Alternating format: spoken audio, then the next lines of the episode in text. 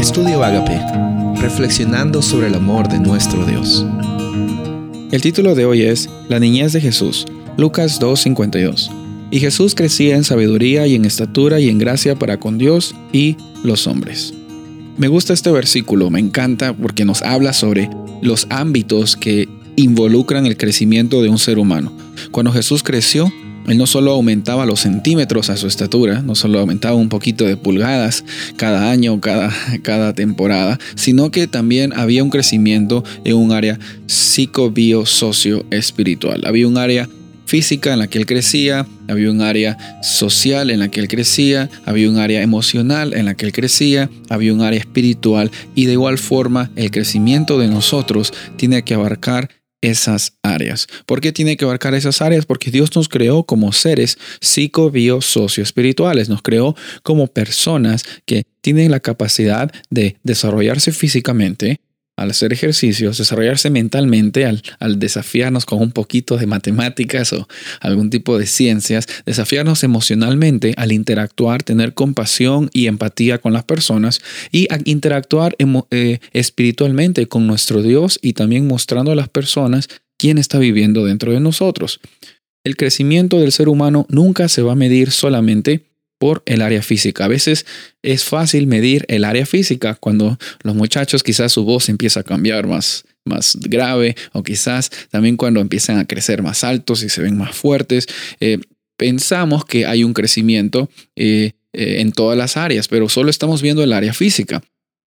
Jesús así había sido criado por sus padres María y José y tuvieron la oportunidad ellos y la responsabilidad muy grande de educar al Salvador del mundo, de enseñarle los caminos como buenos padres judíos. Me imagino que también María tuvo una responsabilidad muy grande al mostrarle eh, a Jesús sobre el amor de Dios, hasta que él tuvo la oportunidad de discernirlo por, por propia cuenta. La Biblia también nos dice que eh, si instruimos al niño en su camino, aun cuando fuese viejo, no se apartará de él. los padres tienen una responsabilidad muy hermosa, muy grande, muy importante, la que es sembrar las semillas del amor de Dios, para que cuando ellos crezcan más grandes tengan la oportunidad de vivenciar, experimentar ellos por su propia cuenta.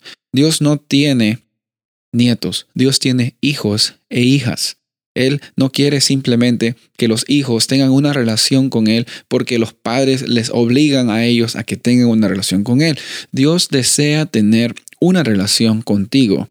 No porque tus papás fueron cristianos o fueron de alguna religión, sino porque tú decides tener a Dios en tu corazón, porque tú anhelas que Él viva y que Él te eduque, que Él te transforme, que Él esté viviendo contigo. El, el crecimiento que Jesús tuvo un crecimiento holístico. Se llama holístico porque es un crecimiento completo.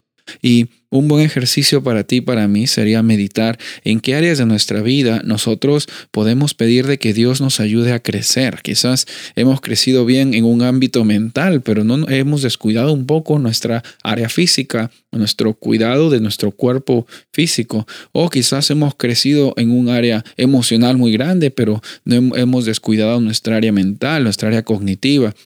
Que Dios te dé mucha sabiduría hoy para que así como glorificas a Dios cuando oras a Él, cuando vas y cuando tienes una oportunidad de, de, presentar su palabra, también lo glorifiques a Él con todo de tu vida, que tu vida esté integrada y que sea la oportunidad hermosa para que puedas predicar sin palabras, para que puedas vivir esa vida que tanto has anhelado vivir.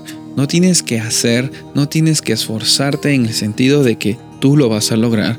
Lo que necesitamos hacer es dejar de que Dios nos eduque, nos transforme y así como provee, siempre proveerá, siempre estará para ti y siempre estará para mí. Soy el pastor Rubén Casabona y deseo que tengas un día bendecido.